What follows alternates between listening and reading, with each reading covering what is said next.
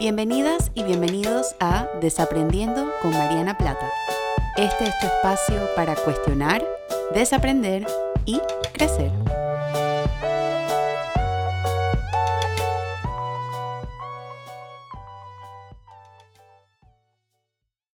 Hola a todas y a todos y bienvenidos a un nuevo episodio de Desaprendiendo. Yo soy Mariana y como siempre estoy súper contenta y agradecida y honrada de que me des permiso de aparecer una vez más en tu semana y también en tu aventura para cuestionar, desaprender y crecer.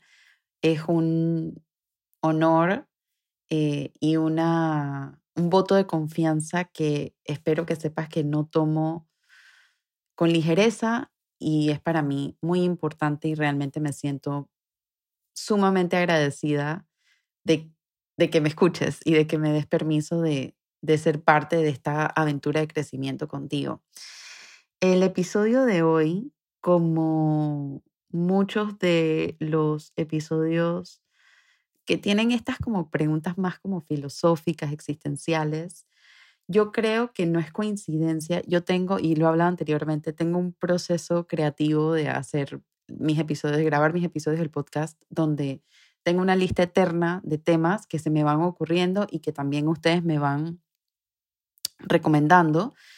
Y cuando me toca grabar en la semana, básicamente leo la lista y elijo el tema que más me hace sentido en ese momento. Entonces, es un proceso que es muy vivencial, es muy experiencial, particularmente con estas preguntas que son menos teóricas, como la que estoy invitándote a cuestionar el día de hoy, que es por qué nos cuesta escuchar a nuestra intuición.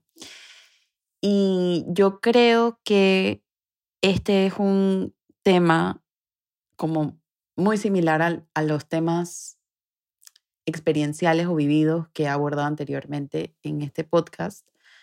Es un tema que yo he estado trabajando recientemente en, los últimos dos, tres años de mi vida y me sigue sorprendiendo la sabiduría como que hay albergada ya dentro de mí, dentro de mi cuerpo, dentro de mis experiencias vividas y creo que es algo que no se nos ha dado permiso como de conciliar mucho como seres humanos y menos a medida de que nos sigamos, mientras más nos movemos en un mundo tan automático, mientras más nos movemos en un mundo tan hiperconectado, mientras más nos movemos en un mundo de tanto consumismo, de tanta productividad, de tanto materialismo, más nos estamos desconectando con esa sabiduría. Y yo creo que por eso, de ahí nace un poquito el querer hacer este episodio esta semana y también pensar en voz alta contigo sobre este tema y cómo incluirlo más en nuestro repertorio de recursos emocionales y en nuestra cajita de herramientas de vida. Porque yo creo que para mí esto es como una, una sabiduría que no es, no te es dada por, por un libro, no te es dada por una, un curso académico, no te es dado no es un diploma que se te da, no, no vas a tener un, un certificado que certifique que te graduaste en entender y honrar tu intuición. Y creo que eso, o sea, la relación que tenemos con la academia, voy a hablar un poquito de esto más adelante, es lo que quizás ha hecho que no le pongamos tanto valor como, como a, esta, a esta fuente de información que ya existe dentro de nosotras y de nosotros o que tiene el potencial de existir. Entonces, para empezar, siempre me gusta como contextualizar un poco a qué me estoy refiriendo. Cuando hablo de intuición, estoy hablando como, en inglés se le dice gut feeling, que se traduce puntualmente a un sentimiento como de, tripa, o sea, algo, algo visceral, algo intestinal, eh, no sé si originalmente, pero creo que, que muchas veces lo lo visualizamos dentro de nuestro estómago, como algo en mi estómago que me dice cómo me estoy sintiendo. Y voy a hablar un poco de esto hacia el final del episodio cuando mencione la investigación, que hay investigaciones que corroboran esto, pero no me voy a adelantar. Y esa, esa intuición es ese, esa señal corporal, visceral, intestinal, que tu cuerpo te va diciendo sobre si hay algo que resuena contigo en ese momento o hay algo a lo, lo cual estás repelando mucho.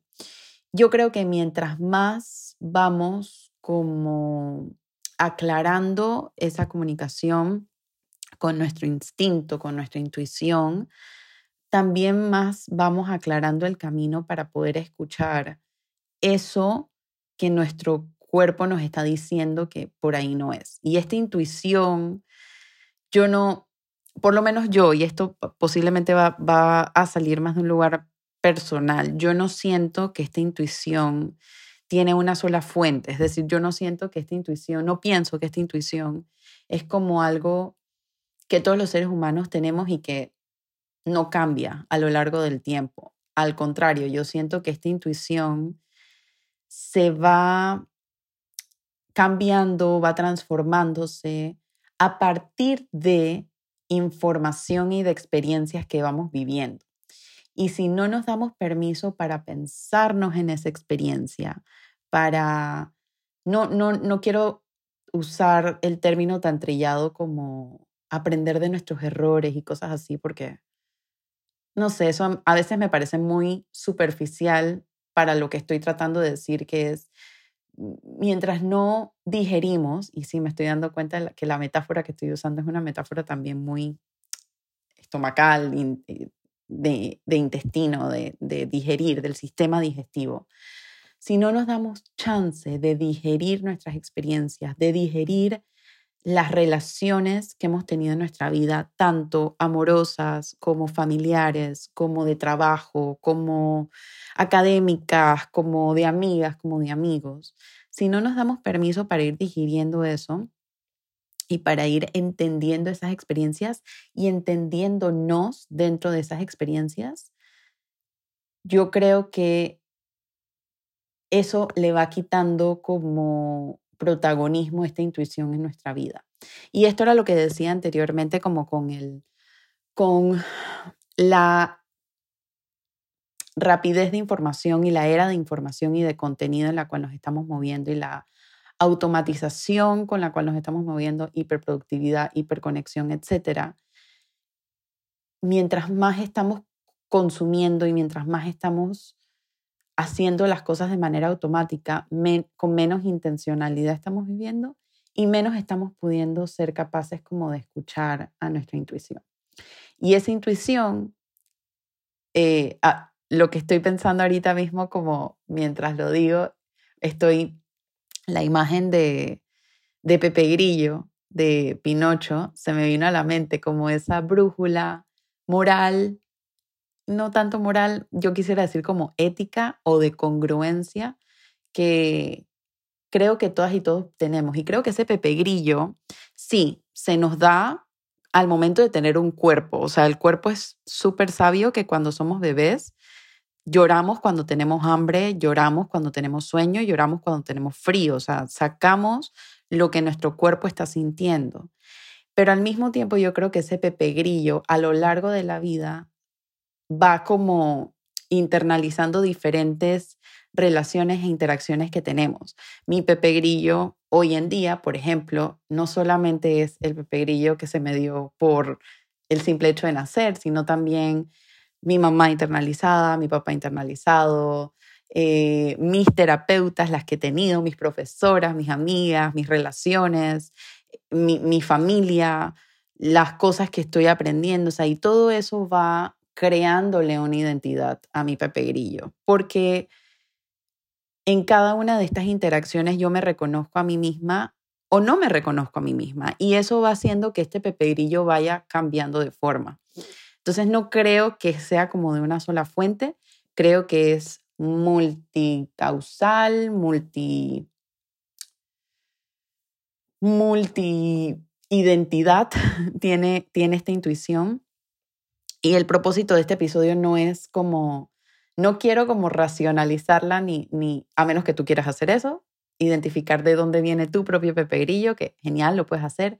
Mi propósito es un poco como pensar cómo, cómo es nuestra relación con la intuición hoy en día y al mismo tiempo ir desarrollando algunas preguntas que podemos hacernos como para ir aclarando esa, esa, esa comunicación que tengo con mi intuición.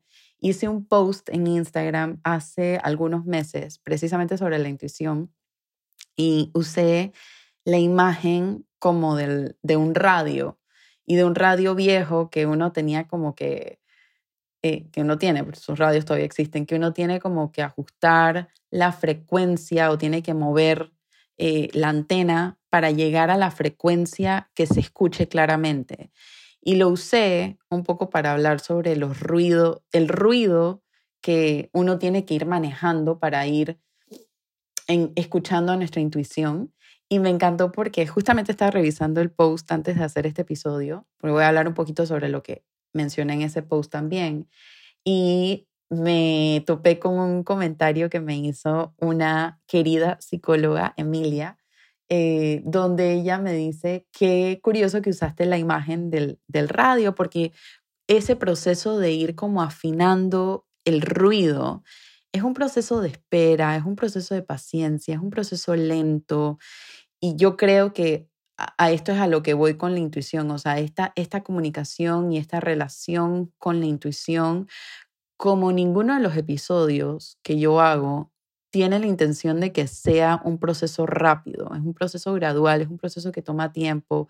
A veces no escuchamos a nuestra intuición, aun cuando tenemos una comunicación como súper, tenemos esa frecuencia como casi, casi, este, como muy bien pensada. Aún tenemos momentos donde, donde nos cuesta encontrarla, aún tenemos momentos donde fallamos y, y le damos demasiado, no le damos suficiente.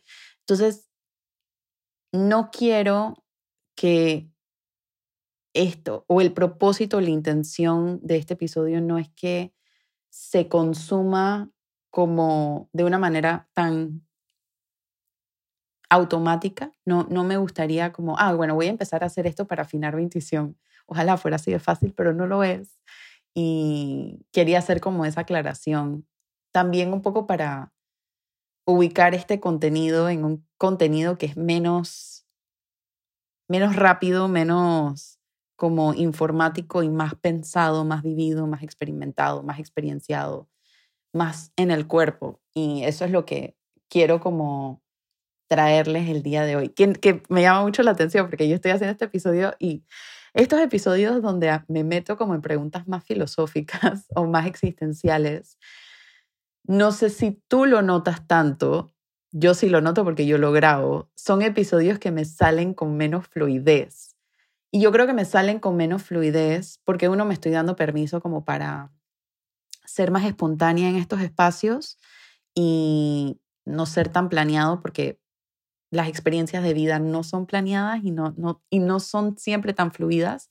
Y yo creo que también porque estos temas existenciales, estos temas vivenciales, a veces no hay palabras suficientes ni hay palabras como en el momento oportuno para describirlas. Entonces yo creo que, que a veces cuando, cuando me encuentras o me escuchas como tomando pausas o tratando de identificar la manera en la que puedo parafrasear esto, yo también estoy encontrando la manera de poner en palabras una experiencia que quizás no tiene palabras. Y lo cual es un reto enorme ahora que estoy grabando este episodio y lo dije en voz alta, pensar como, wow, Mariana, de verdad que tú te metes en unos retos súper interesantes cuando haces estos episodios que son hablados y son de audio para tratar de hablar de una experiencia que quizás no es tan hablada, es más vivida. Pero bueno, ahí vemos. Lo hacemos y ya vemos.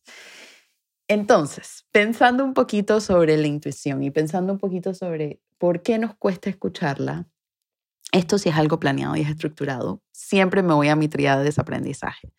yo creo que podemos encontrar en las tres aristas de esa triada de desaprendizaje lugares donde nuestra intuición se vio quizás interceptada, donde esa frecuencia se vio interceptada. Me voy, por ejemplo, a la crianza.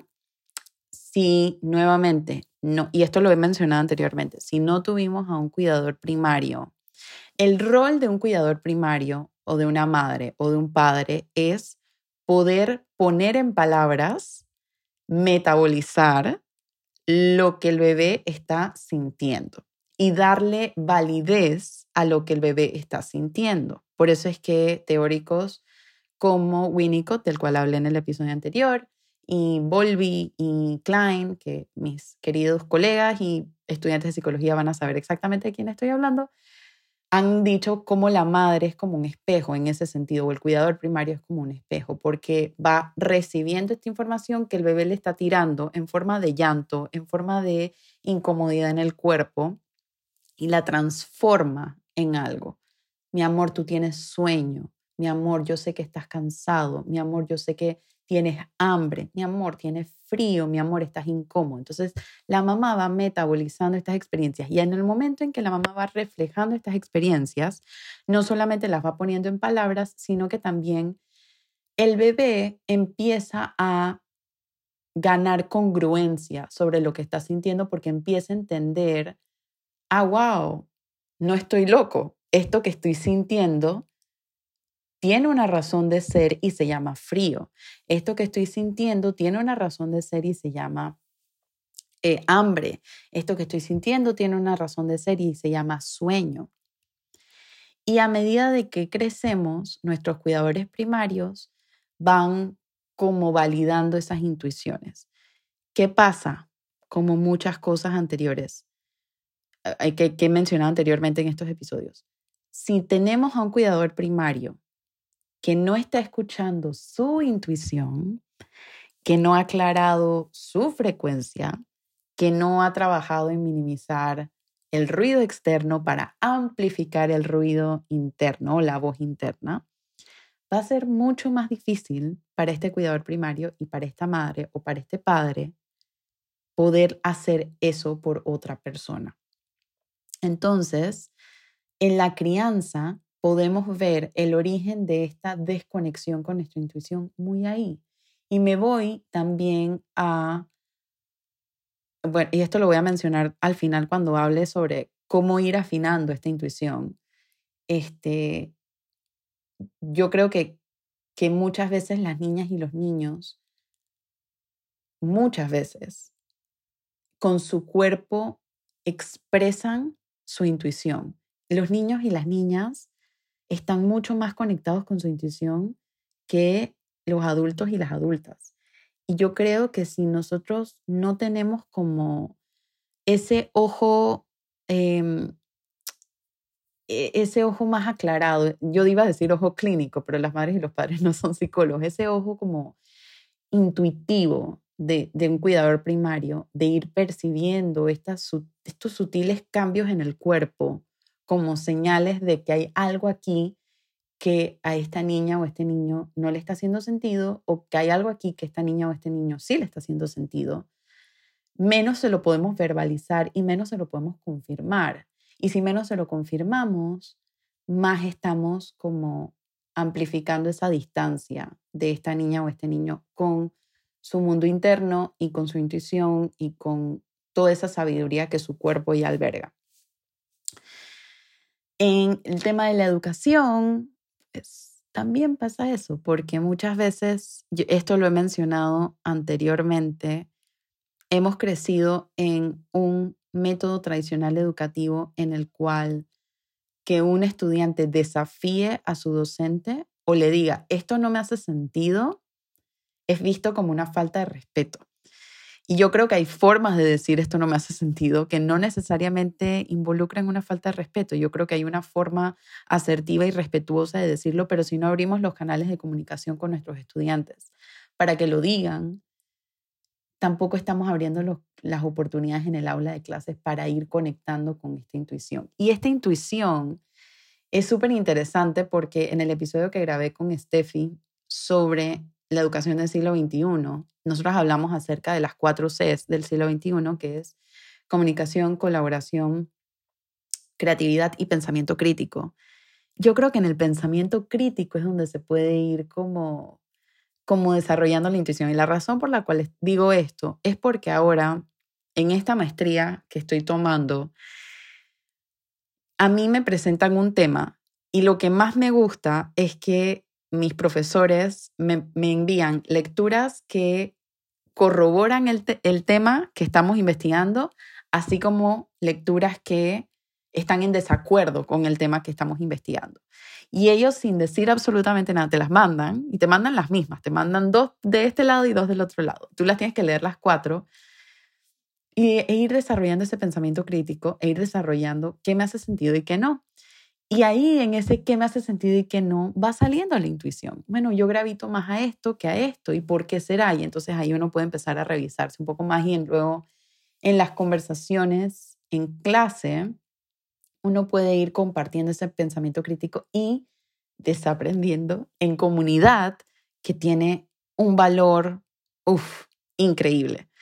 Eh, entonces yo creo que la, que la educación un poco ese es como el rol que juega y la sociedad, pues yo creo que siempre que hablo como de la crianza y la educación, yo espero que, que, vayan el tren de pensamiento que yo espero que la gente tenga cuando me escucha diciendo eso es como cuando ya llegamos a la parte de sociedad que ya sea como que, ah, claro, ya entiendo. En la sociedad pasa algo muy similar. Si hemos crecido, y lo hablé anteriormente, en una sociedad que te bombardea con cosas materiales, que te bombardea con hiperconexión, que te bombardea con hiperproductividad, que te bombardea con cosas que tienes que tener, más va agravando esta conexión con tu intuición. Y también una sociedad que dictamina lo que tienes que hacer y que dictamina lo que debes hacer. Para mí, y lo voy a mencionar al final del episodio como uno de los episodios complementarios, la vergüenza juega un rol tremendo en este tema de la, de la intuición, porque mientras más vergüenza existe en nuestras vidas, mientras más vergüenza hemos tenido en nuestra crianza, mientras más vergüenza hemos tenido en nuestra educación, mientras más vergüenza hemos tenido en nuestra sociedad, menos oportunidad tenemos de escuchar a nuestra intuición, porque nuestro mundo interno está bombardeado con deberías y está bombardeado con culpa y está bombardeado con vergüenza. Y así se hace, o sea, me lo acabo de imaginar como un campo minado en el cual es súper peligroso caminar porque no sabes qué va a explotar. Entonces es mucho más seguro no moverte y quedarte, quedarte ahí donde estás que aventurarte a descubrir esta intuición porque estás caminando sobre un campo minado. Y esto es sin querer queriendo, toda la, no toda, pero mucha de la motivación por la cual creé este espacio de desaprendiendo, porque yo confío que mientras más desaprendamos, más vamos a ir identificando como el campo minado de nuestro mundo interno y con más valentía y seguridad podemos ir caminando en nuestro mundo interno y mientras más vamos caminando en nuestro mundo interno, más cosas podemos descubrir. Y una de esas cosas yo creo que es la intuición. Yo creo que, y tenía como mis reservas de hacer esta parte en el episodio porque dije que no quería que nos metiéramos como en algo tan cognitivo, así que voy a ser muy consciente de cómo la presento. Esto no es una guía en el sentido de que estas son las, son las únicas cosas que uno puede hacer para ir afinando su intuición, pero me gustaría como proponerlas para que te pienses con ellas, en el sentido de quizás identificar si hay alguna de estas áreas que podría estar obstruyendo tu relación con tu intuición. Alguna de ellas es, que ya la he mencionado anteriormente, el que dirán.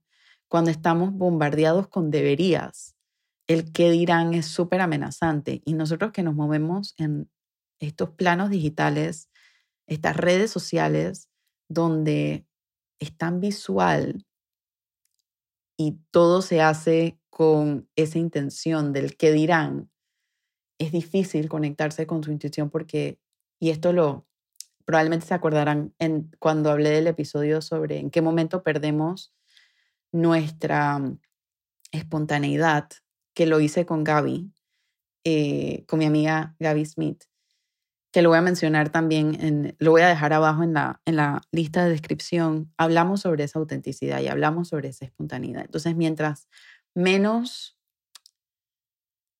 mientras más estemos como conectados con el que dirán, más difícil va a ser conectarme con el que me hace sentido. Yo creo que otro, otra área u otro ruido que podemos como estar pendientes cuando estamos manejando la, manejando la frecuencia de nuestra intuición es el miedo a decepcionar que también va muy conectado con el que dirán y va muy conectado con la vergüenza. Cuando yo tengo miedo a decepcionar al otro, cuando hago o no hago algo por temor a decepcionar, cierro la brecha de poder honrar mi intuición. La desconexión con nuestro mundo interno, cuando no estamos conectándonos con nuestra historia, con quiénes somos, con las personas en quienes nos estamos convirtiendo, con las experiencias de vida, con nuestras emociones. Todo eso dificulta la conexión con nuestra intuición, relación de vergüenza con nuestro cuerpo. Este episodio lo voy a tener que hacer y se los prometo que lo voy a hacer en algún momento pronto. Mientras más restrictiva, limitante y binaria es nuestra relación con nuestro cuerpo, menos oportunidad tenemos de honrar toda la sabiduría que ahí habita. Y la intuición es en gran parte corporal. Necesidad de controlar, la desconfianza en ti misma y también esta naturaleza perfeccionista va interrumpiendo el ruido de la intuición porque nuevamente nos vamos moviendo como a lo perfecto, a lo que debería ser y no nos quedamos con lo que es y con lo que se siente y cómo se siente en nuestro cuerpo y cómo se siente una determinada experiencia en nuestra vida en este momento. Mientras más aclaras tu mente, más amplificas tu voz interna y mejor puedes manejar el ruido externo y así ir refinando tu intuición. Esta, este temita del cuerpo, por eso tengo que hacer todo un episodio acerca de esto, si se nos ha enseñado, y esto la sociedad y los medios de comunicación y ahora las redes sociales corroboran y refuerzan que nuestro cuerpo es algo con lo cual solo nos tenemos que relacionar de manera estética y de manera visual. Y no nos relacionamos con nuestro cuerpo de una manera integral, de una manera completa, estamos cerrando oportunidades de poder conectar con nuestra intuición. Y una, una gran parte de esto es poder, primero, reconocer que todas y todos, incluyendo a los hombres también, somos víctimas de una enseñanza muy restrictiva y muy basada en vergüenza en relación con nuestro cuerpo. Ese es lo primero. Y lo segundo es darte permiso de estar en desacuerdo con eso y tener mini actos de rebeldía en relación con esto. Justo el otro día estaba pensando, iba a hacer un post, no sé si lo haga, ya veremos. Eh, estaba, estaba pensando sobre los mini actos de rebeldía que yo tengo como con este tema del cuerpo en mis relaciones. Yo, por ejemplo, si a mí alguien me pregunta si cómo se ven estéticamente, yo no participo de esa conversación. Y se los digo, le digo, soy la, no soy la mejor persona a quien le estés preguntando eso porque no te voy a decir lo que quieres escuchar. En el sentido de que ni siquiera voy a comentar sobre tu cuerpo. No voy a comentar sobre tu cuerpo de una manera física porque yo no me relaciono con mi cuerpo de una manera física. Yo he trabajado demasiado para dejar de relacionarme con mi cuerpo de esa manera como para estar, me, me es incongruente relacionarme con mi cuerpo así o dejar de relacionarme con mi cuerpo así y relacionarme con el cuerpo de los demás de esa forma.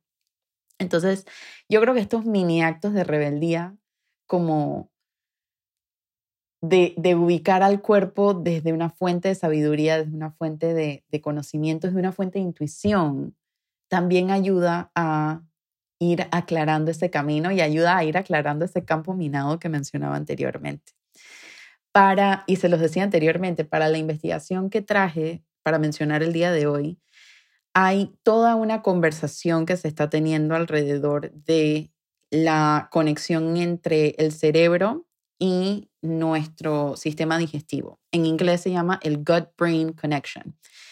Y toda esta investigación se está haciendo a partir de mientras más conscientes somos como de los alimentos que estamos consumiendo y de dónde vienen y también de los, de los productos con los cuales nuestro cuerpo se relaciona, más vamos como aclarando ese sistema digestivo. Y mientras más aclaramos ese sistema digestivo, también más aclaramos esa conexión con nuestro cuerpo. Y esta investigación que salió en el Journal de eh, Nature Reviews and Neuroscience en el año 2011, si no me equivoco, igual lo dejo en la descripción abajo, justamente estaba empezando, no empezando, pero ya estaba corroborando la relación que tiene los alimentos y, la forma en la que nos relacionamos con nuestro cuerpo y con nuestro sistema digestivo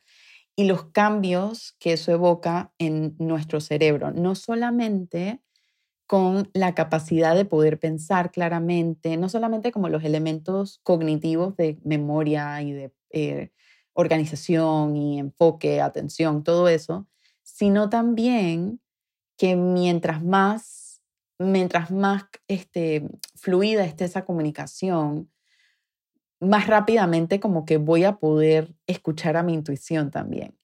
Eh, entonces, en ese sentido, y esto un poco complementa con evidencia lo que yo he estado diciendo el día de hoy, que es, no es solamente la comunicación con nuestro mundo interno que va amplificando esa intuición, sino también la comunicación entre nuestro sistema nervioso central, o la neurobiología de nuestro cerebro, así como nuestro sistema digestivo, ayuda a ir aclarando esa frecuencia, a ir afinando esa intuición.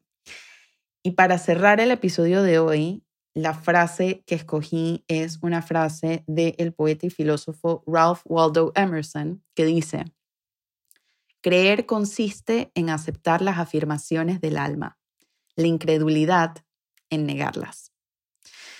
Y yo creo que esto sintetiza, porque para mí esta intuición es, lo dice Emerson de una manera súper linda, afirmaciones del alma.